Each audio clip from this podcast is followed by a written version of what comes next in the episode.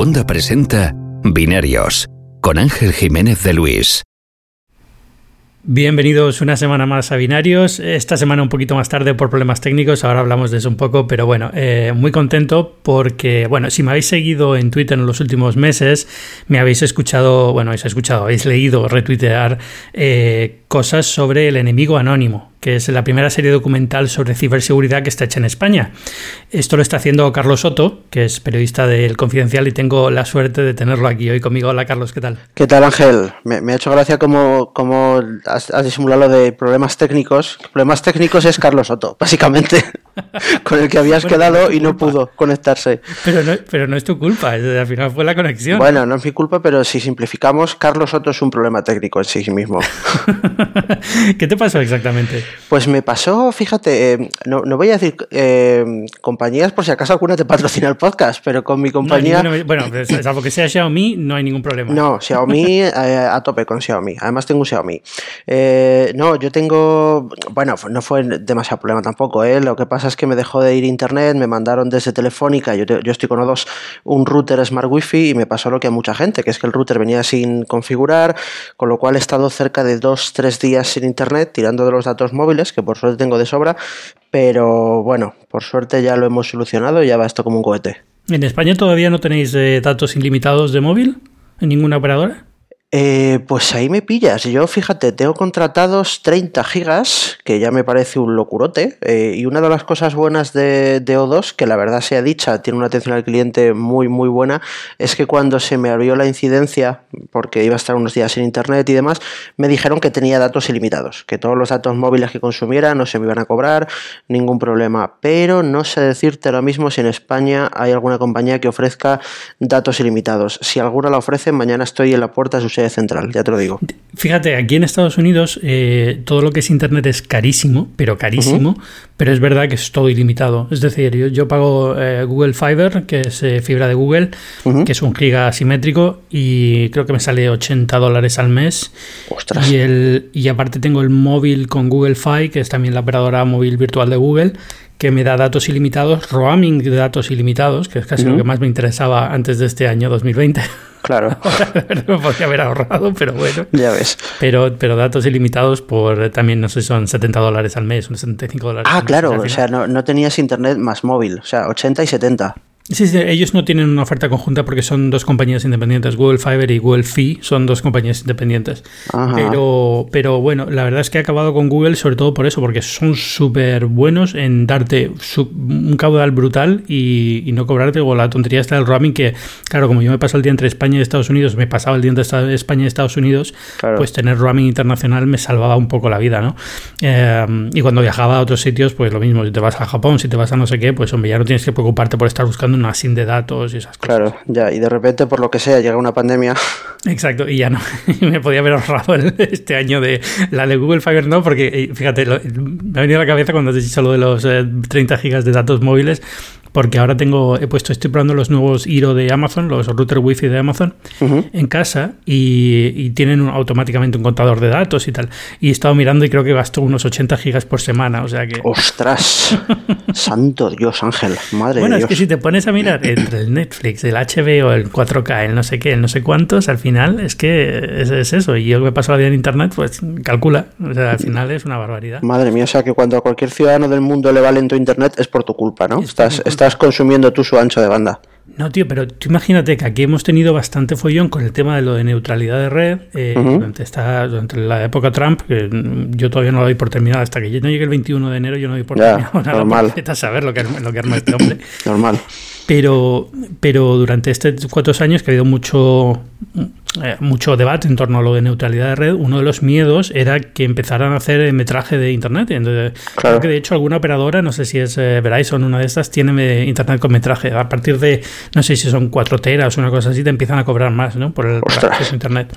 Pero, pero claro, esas cosas empiezan como con unos límites muy altos y de repente te das cuenta de, hombre, tan empiezan a bajarlos y tal, y ya estás como quedándote un poquito cerca. Hombre, yo todavía 80 gigas por semana, pues eh, todavía estoy a 240 gigas por mes, ¿no? Pero sí, vete a saber, es que al final nunca se sabe. Ya, la verdad es que yo no lo he medido, ¿eh? Me, he venido arriba diciéndote que era mucho, igual, igual yo consumo parecido.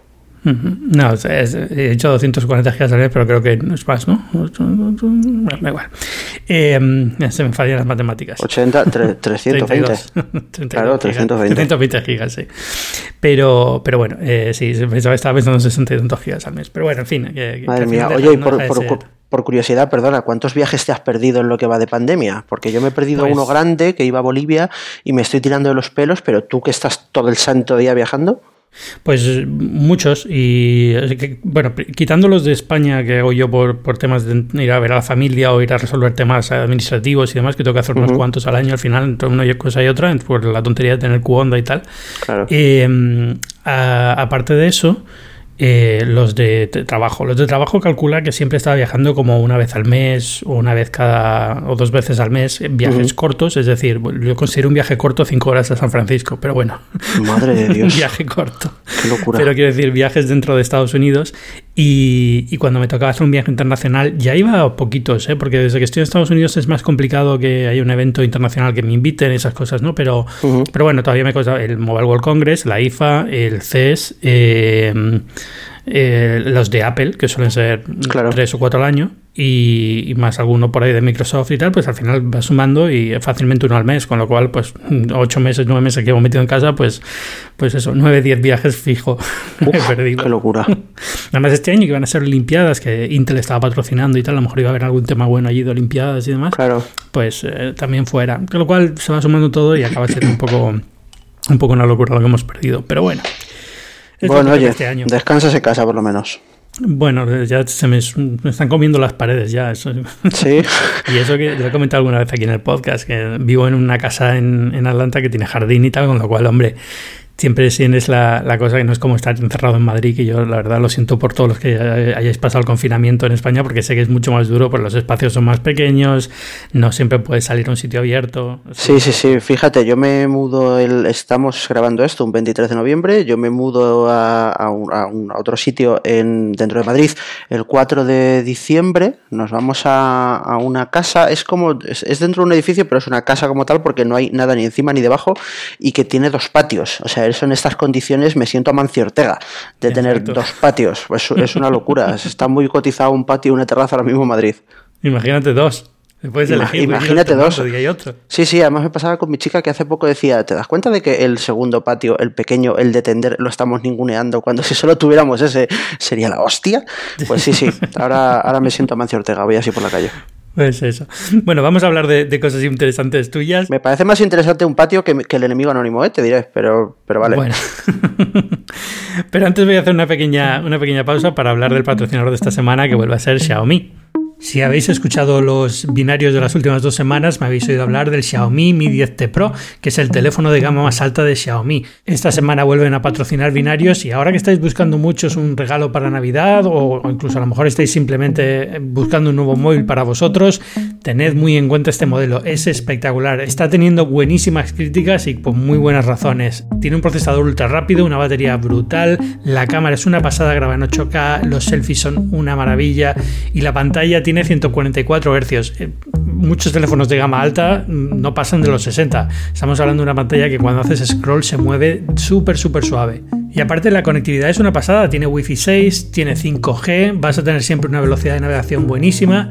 Y tiene una cosa que me gusta mucho y es que ahora mismo tiene identificación facial, pero también ahora que vamos con mascarilla y la identificación facial pues no siempre es fácil, pues tiene también lector de huella dactilar en el lateral. Estamos hablando de un móvil de gama alta, altísima, y cuesta solo 600 euros. Así que ya sabes, el nuevo Xiaomi Mi 10T Pro no va a dejar de sorprenderte. Muchas gracias a Xiaomi por patrocinar una vez más binarios. Y ahora sí, cuéntame, el enemigo anónimo. Estoy sorprendido, es, brutal.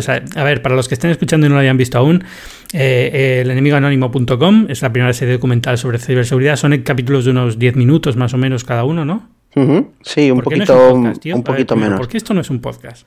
Pues, ¿sabes? Eh, fíjate que ahora que se va acabando, acabando porque eh, mañana publicamos el capítulo 13 y son 20, eh, mucha gente me pregunta cuál va a ser lo siguiente que vamos a hacer y como que el paso natural siempre parece que es el podcast y, y, por ahora lo descarto por varias razones. Primera, por no querer estirar el chicle.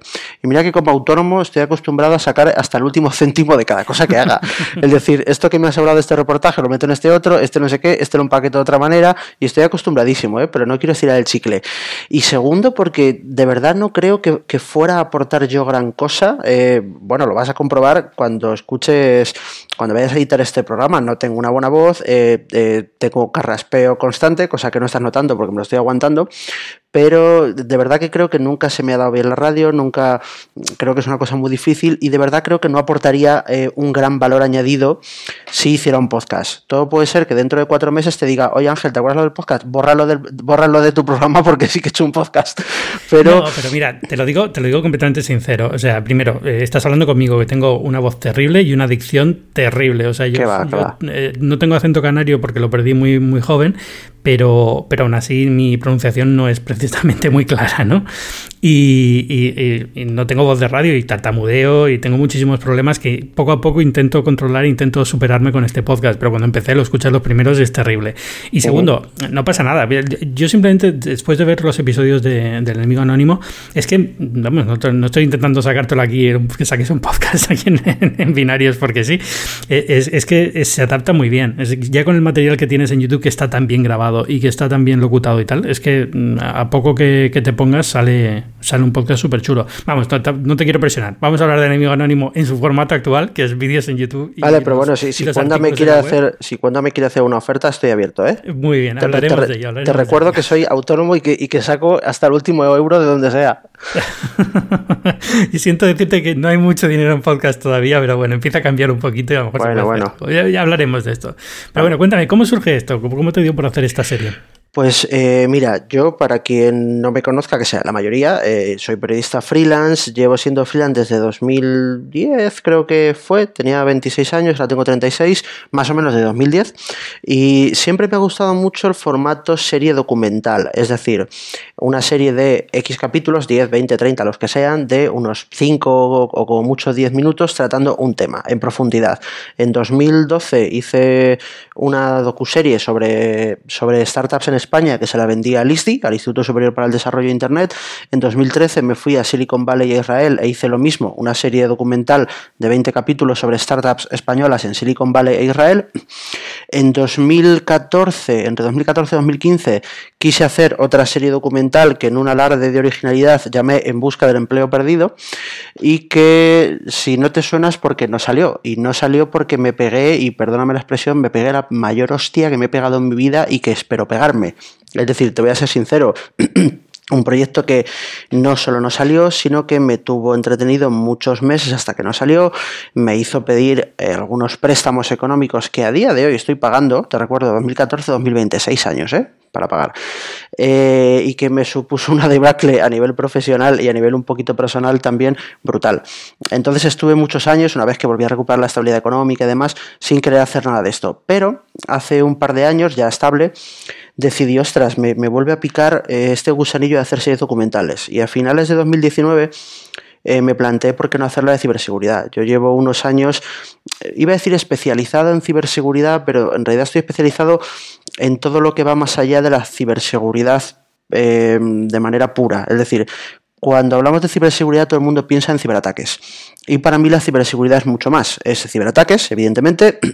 Es proteger los puntos de entrada de las empresas, pero también son cosas como protección de datos, ciberacoso, eh, sexting, para la gente que hace sexting, es voto electrónico, es decir, para mí la ciberseguridad son muchas más cosas. Entonces me planteé hacer una serie documental de 20 capítulos que hablase sobre ciberseguridad.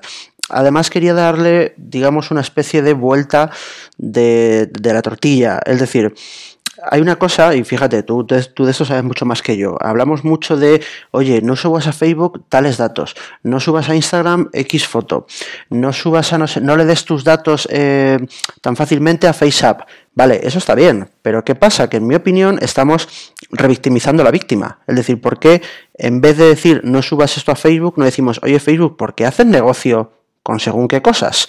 Oye Google, ¿por qué haces negocio con esta otra cosa? Oye FaceApp, ¿por qué resulta que parece ser que tu aplicación tan divertida entrena algoritmos de reconocimiento facial. Es decir, le quería dar una vuelta a todo eso, o en temas como ciberacoso. Todos estamos acostumbrados a, a tweets de la policía, por ejemplo, que con una evidente buena intención, porque eso no se puede negar, se dice lo típico de eh, no respondas a los trolls o, en el caso del sexting, no envíes una foto a tu pareja o no, no chatees con alguien desconocido. Oye, eso está bien porque es evidente que se hace con la mejor de las intenciones, ¿eh? pero al final, ostras, porque no le damos la vuelta, porque no les recordamos a los que comparten fotos ajenas y demás que eso es un delito. Entonces, por no enrollarme más, eh, a finales de 2019 me planteé hacer una serie así. Empecé a grabarla en, en febrero, finales de febrero, principios de, marzo, y además me planteé que, bueno, eh, podía hacer dos cosas, o vendérsela a un medio de comunicación o lanzarla por mi cuenta con patrocinios, o incluso vendérsela a una empresa y que, la, y que el, proyecto fuera de la empresa. Al final opté por la segunda opción, hacerlo por mi cuenta venderlo con patrocinios. ¿Qué pasa? Que de repente un día llegó una cosa llamada COVID-19, me arruinó todos los, la grabación de de testimonios, porque yo, yo quería haber salido en mayo de, de, 2020 y no pude, evidentemente nos confinamos y después de una mini crisis de pánico pensé, pues como el meme, vamos a calmarnos, vamos a pensar que tenemos. En marzo pensé, a ver, hemos grabado en estos días 19 entrevistas, como mínimo esto nos da para un tráiler, Podemos hacer un tráiler que esté chulo, lo hacemos público, cosa que no pensábamos hacer al principio, lo hacemos público y así vemos si hay interés de patrocinadores.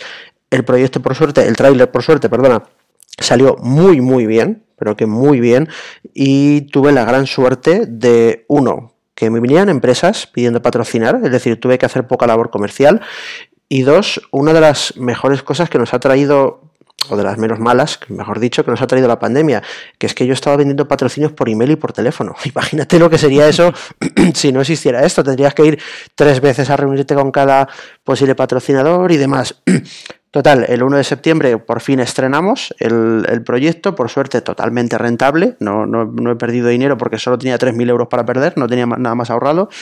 Y desde el 1 de septiembre sacamos un capítulo a la semana, un capítulo que los martes sale el capítulo en vídeo en nuestro canal de YouTube del Enemigo Anónimo y los miércoles, y los miércoles en elenemigoanónimo.com, en nuestra web, sacamos un reportaje en texto que viene a ampliar todo lo que se ha tratado en el capítulo.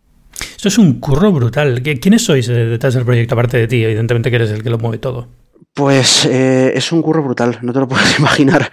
Y porque ahora eh, por explicarte un poco el, dentro, eh, ahora voy mucho más tranquilo. Fíjate, mañana estrenamos el 13 y yo llevo editados hasta el 16-17. Suelo ir con 3, 4 capítulos de, de adelante y con reportajes igual. El proyecto básicamente es mío. Es decir, en cuanto a lo gordo, es mío. Ahora, en cuanto a poner, por ejemplo, el vídeo bonito, tengo a la gente de Studio West, studiowest.es, para que lo quiera contratar porque es alucinante el trabajo que hacen, que son los proveedores habituales del confidencial que usábamos para eventos, patrocinios y demás, y conté con ellos tanto para grabar las entrevistas como para editar. Quien vea nuestros capítulos verá que aparte del vídeo en sí hay mucho After Effects, que eso es muy caro, por cierto, y es muy difícil de hacer, cosa que yo no sé hacer, con lo cual yo les mando los cortes y ellos me lo editan. Pero más allá de eso, somos Studio West y yo. O sea, cualquier publicación que veas del enemigo anónimo en, en Internet, ya sea el reportaje, el vídeo, las redes sociales, eh, la newsletter, todo, lo he hecho yo. Es, es, que es, me tienes alucinado porque es que me siento como un completo farsante aquí. No, no, no, pero te, aseguro. Es un trabajo brutal. Es que es, no, es que es una, es una serie genial. Es decir, es, es un tema súper importante, está súper bien tratado. Cada, ya, ya no solo es que los vídeos se vean bien, es que te vas a los posts y los posts son súper buenos también. Eh, eh, a todos los que estén escuchando, el enemigo anónimo no me ha pagado por hacer esto, de verdad. O sea, he decidido hacer uno sobre esto porque no, no, no nos queda dinero. sacaste los primeros mirándolo diciendo, esta serie, como no está mucho mejor patrocinada y mucho mejor movida. Quiero decir, esto tendría que estar moviendo mucho más ruido. Es brutal esta serie. pues oye, te, lo, te lo agradezco mucho. Mira, si yo presumo de algo, es de trabajo siempre, ¿eh? toda mi vida. ¿eh? Se puede tener más o menos talento, pero el trabajo nadie me lo va a negar. Y el enemigo anónimo, pues caray, yo creo que a la gente le está gustando ¿eh? y que la gente sobre todo reconoce el curro que hay. Los capítulos, en mi opinión, están bien tratados, están están siendo sensibles porque hay temáticas muy sensibles, más allá de los ciberataques a empresas. Ya te digo, la semana pasada hicimos un capítulo ciberacoso y es un tema muy delicado. Hay que tener un poquito de, sensibilidad o de calma y luego los reportajes en, en la web no es porque sean míos, pero de verdad que están muy currados. Eh, en, todos hay, hay mucho periodismo de datos. Entonces, chico, calidad no lo sé, pero trabajo hay. muchísimo, muchísimo trabajo. Bueno, hombre, ¿Has aprendido algo con todo este proyecto sobre ciberseguridad? Tú, evidentemente, eres un experto en esto, llevas trabajando mucho tiempo reportando sobre todo esto, pero en general, ¿has descubierto algo que hayas dicho, wow? Pues mira, he descubierto algunas cosas que intuía y otras que a lo mejor no intuía tanto. Al final, eh, en tema de ciberseguridad por y dura, es decir, de protección de ciberseguridad de las empresas, de ciberataques y demás, la serie es muy aproximativa, es decir, es generalista porque es para casi todo el público, no está dirigido a la gente muy técnica de, ese sector, entonces se va descubriendo lo que más o menos se sabe, hasta qué punto las empresas están bien protegidas o no, pero luego hay temas muy chulos, creo que es el capítulo 3 o el capítulo 4, va dedicado al ciberespionaje industrial, eso es una barbaridad, es una chulada y entiéndeme el contexto de decirte que es una chulada, ¿eh? pero yo creo que es muy interesante. Hemos sacado temas de empresas españolas que compiten entre ellas por un contrato público y resulta que una ciberataca a la otra. Eso está creo que es en el capítulo 3 o en el 4.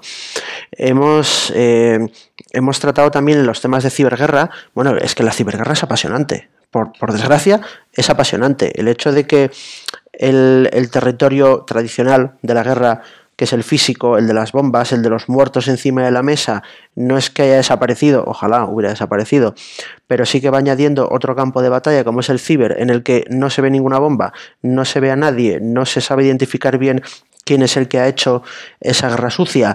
Y luego la ciberguerra tiene otra cosa eh, muy que democratiza, por así decirlo, un poco la guerra. Y es que cuesta muy poco dinero, Ángel. Es que cuesta poquísimo dinero eh, lanzar ciberataques en, en, comparación a poner misiles en la calle.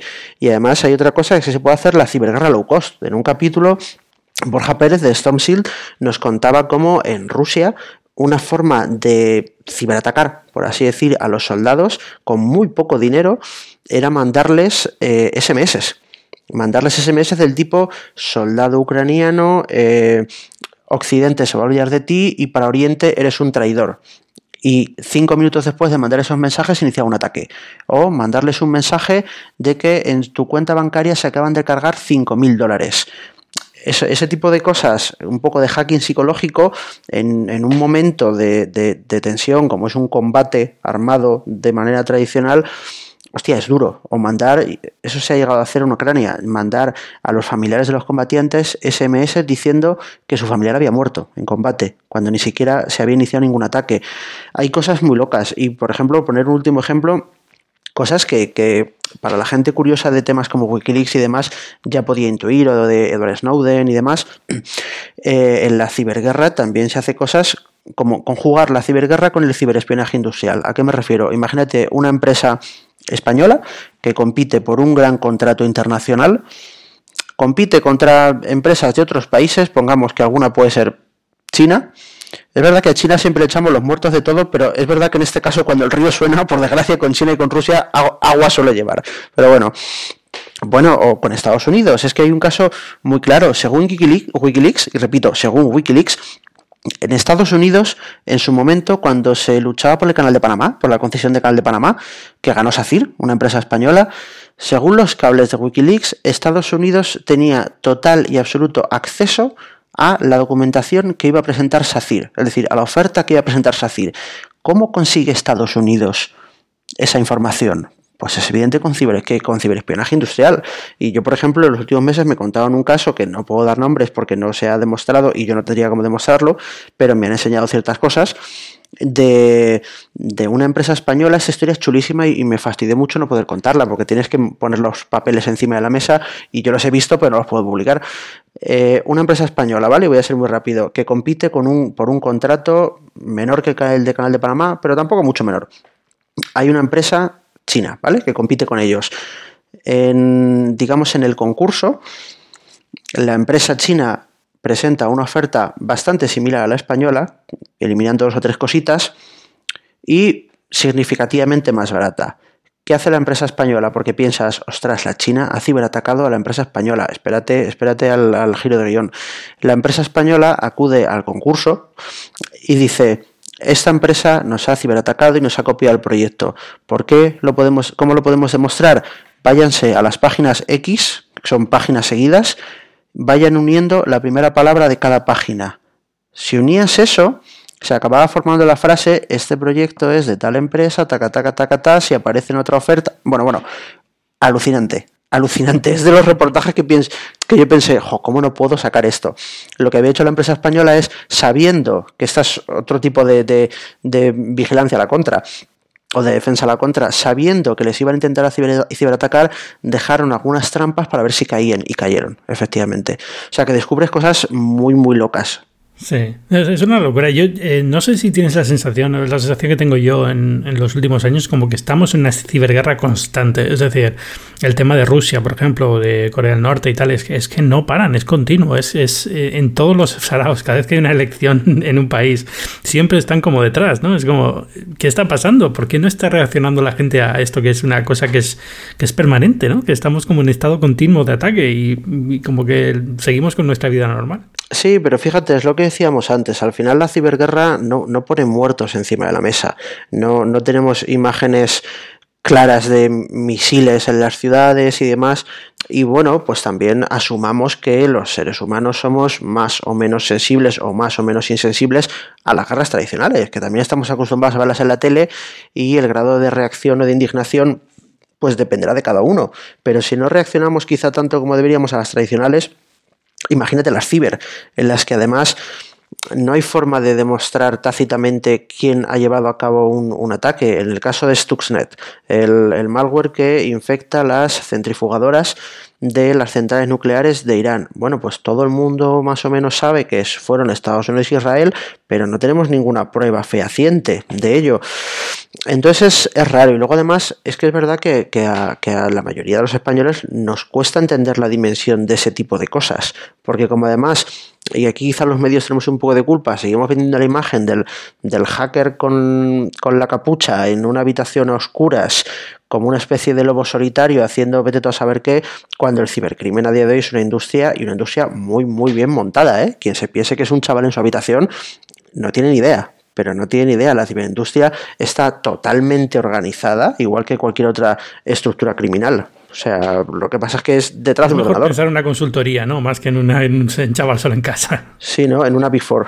Sí, exacto. Es una, una oficina con su gente con su traje y su ordenador delante, básicamente. Sí, sí, sí. Total. Ah, sí, no, e, esa es otra, otra cosa que me he preguntado muchas veces, ¿no? Es decir, a lo mejor estamos, eh, lo de Rusia y tal, es como siempre ponemos Rusia, ataca, no sé qué, pero muchas veces es, lo que tú dices, es muy difícil probar que es Rusia desde el gobierno ruso, sino es simplemente pues gente que suele ser afín a Rusia o grupos de hackers que suelen ser afines a Rusia y están operando, es lo que aquí llaman state sponsor, ¿no? Que, que pueden estar operando bajo bajo un apoyo del gobierno, pero no necesariamente bajo orden del gobierno. Entonces es un poco extraño. Claro, porque por ejemplo muchas veces están lo, que se llaman los cibermercenarios, eh, los grupos de, ciberdelincuentes que se venden al mejor postor. Tampoco al mejor postor porque suelen tener sus clientelas más o menos fijas, pero se venden a estados. De esto sabe muchísimo, que, igual te interesaría traerla un día, Marta Peirano. Además, mm, Marta Peirano es como el top en ciberseguridad en España, es decir, eh, está en otra liga en, en Ciberseguridad en España está Marta Peirano y cuatro escalones por debajo estamos todos los demás. y... Marta, es que está en otra liga en general de periodismo, es decir, eh, yo recuerdo, eh, trabajaba en El Mundo cuando yo empecé con él, yo estaba justo empezando en aquella época en Ariadna y, era como, wow, esta, esta mujer es que cada vez que presenta un tema es brutal, o sea, se rompía la cabeza, es que, y sobre todo que bien escribe, porque ya no es solamente que, que fuera interesante lo que contaba, sino que lo contaba de una forma que era genial leerlo. Es alucinante, yo me acuerdo que intenté, intenté entrevistarla para el enemigo anónimo, por fechas y demás, al final no pudo ser, pero yo pensaba que si entrevisto a Marta Pirano no me hace falta entrevistar a nadie más. o sea, en el enemigo anónimo hay entre 40 y 50 personas a las que hemos entrevistado para los 20 capítulos, pero si la primera llega a ser Marta Pirano, yo cierro el chiringuito y me, y me, ahorro dinero en grabaciones. Le llamas así, ¿no? El reportaje de Marta Pirano. Sí, sí, sí. Marta Pirano presenta el enemigo anónimo. Ah, no, pues oye, de verdad, o sea, estoy alucinado. Eh, ahora más, incluso, ahora que me estás contando un poco toda la, intrahistoria del documental y cómo es y cómo te lanzas a hacer estas cosas de documentales, porque es que es... O sea, yo llevo dándole vueltas a hacer un par de podcasts nuevos, aparte de este, en plan, oye, quiero, hacer más, ¿no? Quiero hacer más cosas. Y, me, se, me, se me hace cuesta arriba el trabajo y es como una cuarta parte del trabajo que tiene esto. Ya, a ver, esto es, mucho curro. Es verdad que si no te gusta mucho, yo me lo tomé como un proyecto, una cosa muy, muy personal, porque además yo trabajo, yo tengo mi trabajo, al margen de esto. yo trabajo... es que al final somos autónomos y es, es terrible, o sea, es, te destroza psicológicamente, porque este es tiempo que no estás ganando dinero con otra cosa que, necesitas. Es que al final es eso, es que tampoco es que esté tan bien pagado el tema de autónomos, es que no es. No, ya te digo, yo mi mejor negocio de 2020 ha sido el enemigo anónimo. Ya te lo digo. También te digo que es verdad que, que he pillado un momento en que muchas empresas quieren patrocinar ese tipo de contenido. ¿eh? No, no, me, no creo que, o sea, el enemigo anónimo por suerte ha sido un proyecto, está siendo un proyecto muy rentable, pero ya te digo yo que no, no es necesariamente mérito mío por ser un come orejas ni por ser un buen comercial, sino porque es un tema que está muy, muy en boga. Oye, me ha, surgido la curiosidad de, qué quieres hacer los podcasts, si se puede pues, decir. Eh, llevo, llevo dándole vueltas a dos cosas. Primero, quiero empezar a hacer un podcast sobre desarrolladores, sobre developers, eh, muy personal, muy centrado como esto, como una entrevista y comentar con ellos que qué decidieron hacer, por qué decidieron lanzarse, por qué la app que han hecho y demás, un poco contar su intrahistoria de cada, de cada app y, centrado un poco en eso, en gente que haya, que se haya, sobre todo en gente que se haya hecho desarrollador ahora con el auge móvil, ¿no? Con, con iOS y demás, que ahora hablamos también de este tema porque me viene bien para enlazar con el siguiente tema que vamos a hablar. y, y, el otro es sobre mm, que llevo tiempo también dándole vueltas sobre eh, productos tecnológicos que cambiaron nuestra vida. Es decir, el. Ah, qué chulo. Eh, pues a lo mejor el Atari 2600, el primer Macintosh, el Newton, el iPod o el, primer PC IBM compatible, cosas así, ¿no? dos cosas así.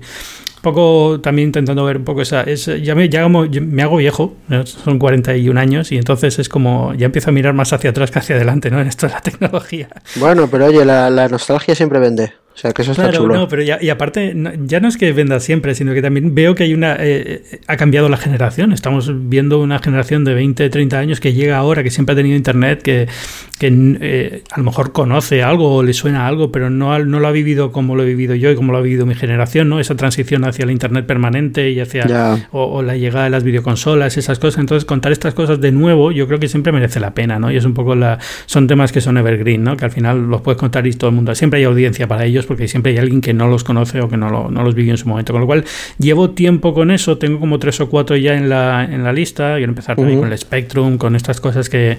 esos cacharrillos, ¿no? Que fueron un poco los de, toda nuestra vida, pero tengo que empezar, tengo que dedicarle tiempo. Y, tiempo es lo que desgraciadamente no tengo por, por, esto, por ser autónomo y estar en 50 cosas a la vez, ¿no? Porque, y aparte Cuanda, que Cuanda me quita tiempo también, y eso que lo tengo medio olvidado, pero bueno. Estaba pensando en el pobre Pepe Cervera que, que habría molado. Para, para el podcast de los cacharricos habría estado guay Pepe Cervera. Sí, sí, sí. Qué pena, hombre. En fin. Sí. Pero bueno, no sé. Bueno, hablando de, developers, ya que estamos y ya que te engancho por ahí con el tema este, uno de los otros temas que, que quería hablar contigo esta semana, por romper un poco y no hacer solamente enemigo anónimo, es el de Apple, ¿no? Es decir, el, eh, por fin parece que ha reculado un poco en su política y va a empezar a, a rebajar la comisión a algunos desarrolladores. ¿Cómo lo has visto? Pues ¿Sabes qué pasa? Que en líneas generales me, parece mal, ¿vale? Eh, es decir, me parece mal las comisiones tan altas que cobra sobre todo Apple para las apps, eh, desarrolladores y demás. ¿Qué pasa? Que creo que esto no puede pillarnos por sorpresa. ¿Por qué? Porque al final es que esto lo vamos viendo con el paso de los años. Fíjate, quizá Apple no es tanto ese caso, pero sí el de Google. Es decir, estamos viendo como empresas como Facebook, bueno, las GAFA, Facebook, Apple, Amazon y Google, se están haciendo con un espectro de negocio y sobre todo con un espectro de sectores que, ostras, a mí me da mucho miedo, porque claro, a medida que los colonizan, y además colonizan muy bien, porque es verdad que una de las cosas que hacen es que casi todo lo hacen muy bien y muy pensando en el usuario, una vez que colonizas esos sectores, tienes muy poco margen para negociar con ellas. Eh, fíjate, en, el enemigo anónimo me decía alguien, creo que era Charlie Axebra, Axebra en, arroba Axebra en, Twitter. ¿Tú te imaginas que, en España el 100% o el 90% de la cuota de mercado eléctrico fuese de Iberdrola? Nadie se imaginaría eso. ¿Y por qué nos parece tan lógico que Google, por ejemplo, tenga esa cuota de mercado en el buscador o que entre Apple y Google se repartan prácticamente, porque Microsoft no tiene casi nada que hacer, todas las stores de las aplicaciones.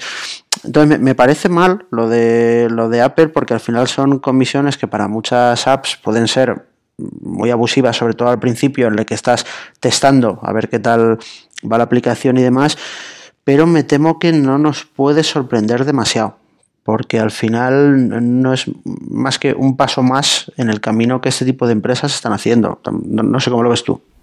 Bueno, eh, a ver, la, cuestión aquí de fondo es, eh, han pasado del 30 al 15% para aplicaciones que, que, ganen menos de mil, de mil millones, a decir, de un millón de dólares al año que son muchas, eh, muchos desarrolladores, son como el noventa y tantos por ciento de los desarrolladores, pero realmente es el 5% de ingresos es por servicios de Apple. Es decir, la mayoría del dinero que hace Apple viene de la aplicación del juego de turno, del Clash of Clans y todos estos que te venden eh, monedas virtuales y eso genera millones y millones y millones de dólares al año. Entonces eso es lo que le da dinero a Apple, por así decirlo. Y ahí sigue manteniendo ese 30%, salvo temas de suscripción y demás.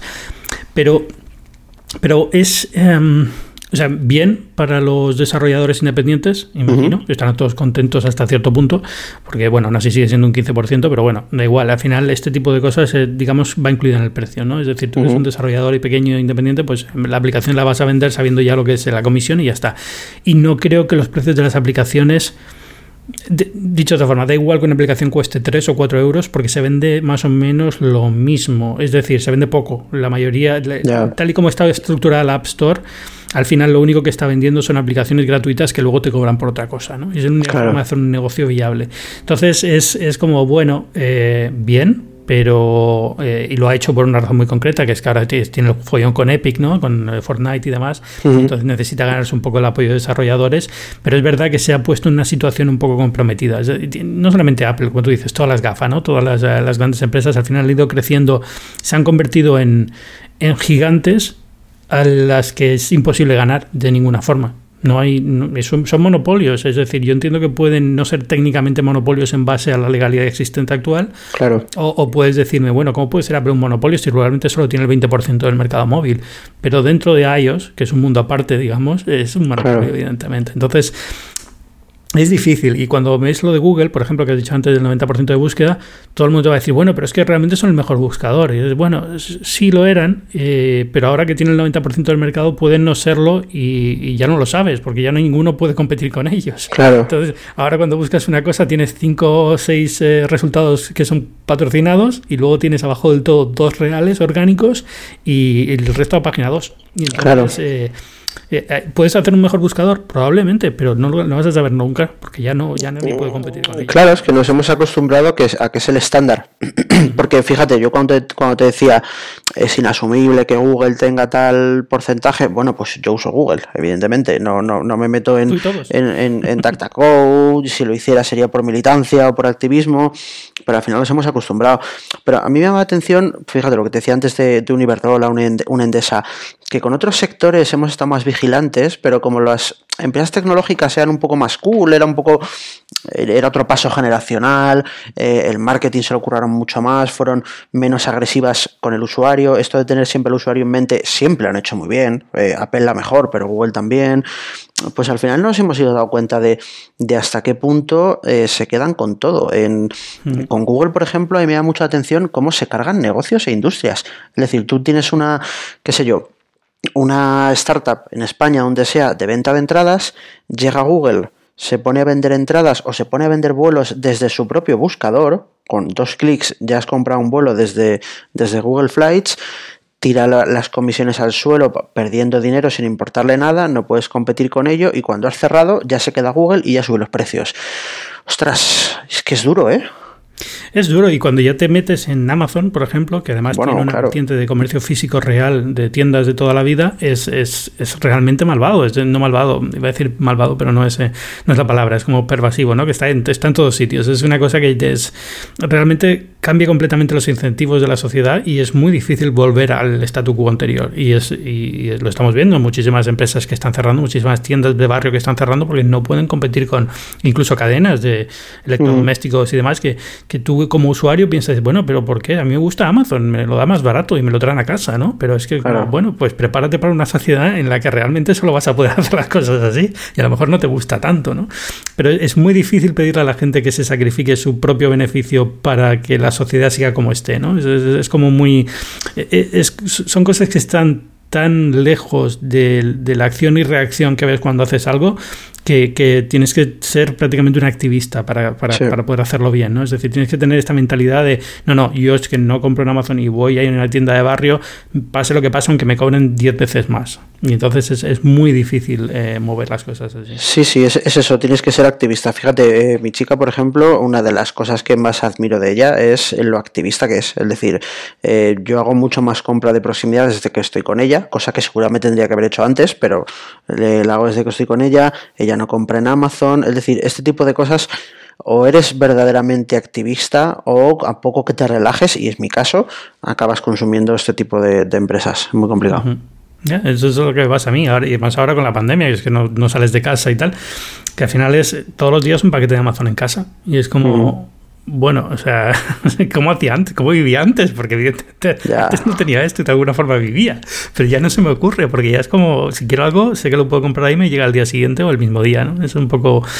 E, es, es, complicado y es, eh, ya te digo, el caso a mí me preocupa sobre todo Amazon porque tiene consecuencias, más consecuencias en el mundo en el mundo real, mientras que Google, Apple y todas estas al final está, eh, son negocios que dominan pero que inventaron ellos prácticamente, ¿no? Claro. Con lo cual no, no había, no han desplazado a nadie ni han cambiado un poco la estructura que existía, ¿no? Pero bueno, eh, aún así es, es, preocupante para todas. ¿no? Yo creo que ahora por fin en Estados Unidos, ya hemos hablado en algún otro episodio de binarios, ya por fin se están empezando a tomar medidas y se está empezando a, a ver qué se puede hacer, pero ya tengo la sensación de que siempre son como mm, golpecitos en la muñeca en plan, eh, deja de hacer esto, pero luego no hay ninguna consecuencia real, ni, ni, pasa nada, ni, ni va a pasar nada, ni con Biden, ni con Trump, ni con nadie, porque al final son, son empresas americanas y les interesa que, que estén en lo alto. Cuando pasa con alguna china, cuando llega un TikTok, sí, entonces todo el mundo las manos a la cabeza, pero mientras sea la película...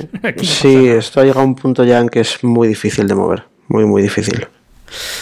Pero bueno, oye, eh, si eres un desarrollador pequeño y te has ahorrado un 15% de comisión de Apple, pues enhorabuena, que eso es, siempre te vendrá bien, ¿no? Enhorabuena y cuéntalo en el, en el nuevo podcast de Cuanda eh, dedicado a developers.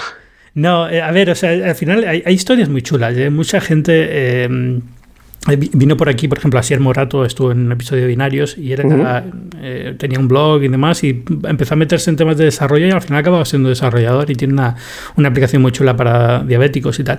Eh, hay historias de estas que quiero que me cuenten más a nivel personal, ¿no? De cómo, cómo se decidieron hacerse hacer desarrollador, porque es algo que decides y, como que, bueno, ¿qué te llama a hacerlo? ¿Qué, qué, qué, cómo es tu vida cuando decides hacer esas cosas? ¿no? Hay, ejemplos chulísimos. Hay desarrolladores españoles en todo el mundo que están haciendo cosas que son de verdad una, locura. Entonces, a ver si consigo ponerme serio a ello. No creo que antes de 2021, pero bueno. Ahí está bueno, pero, pero ojalá que sí. Yo no sé si, si te acuerdas tú, porque yo llevo como dos años detrás de él para que me deje contar su historia, pero no me deja. Eh, ¿Tú te acuerdas de WinSMS? La, la aplicación esta en la que mandábamos SMS gratuitos, que, es, que esto lo hizo en español, un chaval gallego, Lino, que ahora trabaja en eSports, en el FIFA. Y, o sea que sí, sí, hay, hay historias chulísimas de, de gente que, que, además se enfrentó este chico a demandas de, una telefónica, se te vino encima. Pues imagínate lo que es que estés trasteando, crees una cosa que a ti te parece que esté chula y que se te eche un telefónica encima, que, que es que te cagas encima, básicamente. Pero sí, hay, hay historias muy chulas. es, que, es que fíjate lo que fue WinSMS. Esto sí que es generacional nuestro, eh, tío. además, de verdad. Ahora te mira con una cara de que vienes de otro planeta. Ostras, pero esto era muy loco. yo me acuerdo. Anterior, se lo cuentan a mis padres y te mira como, ¿qué estás contándome, tío? Joder, yo, yo tengo 36 años. Yo creo que WinSMS lo usaría. A lo mejor con 16, 15. Pues imagínate el, el dinero que te ahorrabas en SMS. No que te ahorrabas, sino dinero que no tenías directamente si no hubieras tenido WinSMS. Muy loco, muy loco todo. Bueno, oye, Carlos Soto, muchísimas gracias por venir a Binarios. Ha salido un programa espectacular, eh, pero no tan espectacular como El Enemigo Anónimo. A todos los que estén escuchando, de verdad, elenemigoanónimo.com. Eh, ¿Qué más pueden saber de ti? ¿Dónde te pueden leer más allá de esta serie?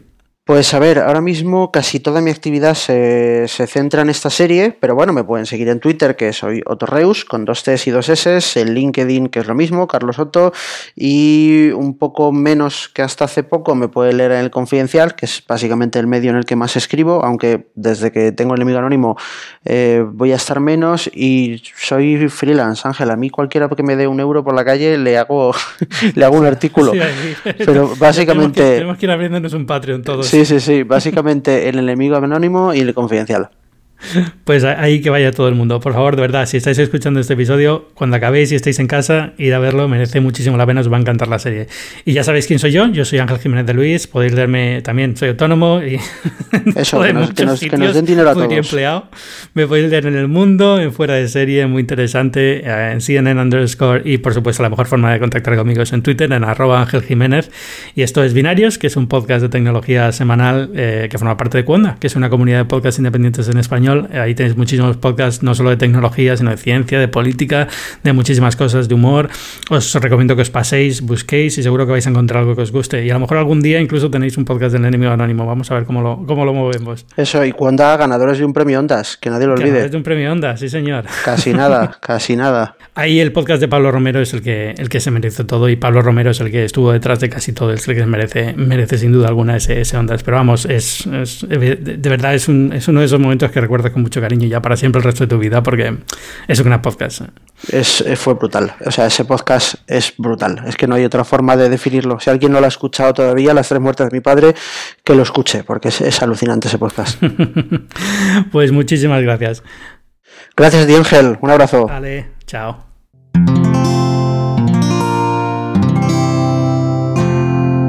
Puedes escuchar más capítulos de este podcast y de todos los que pertenecen a la comunidad Cuonda en cuonda.com.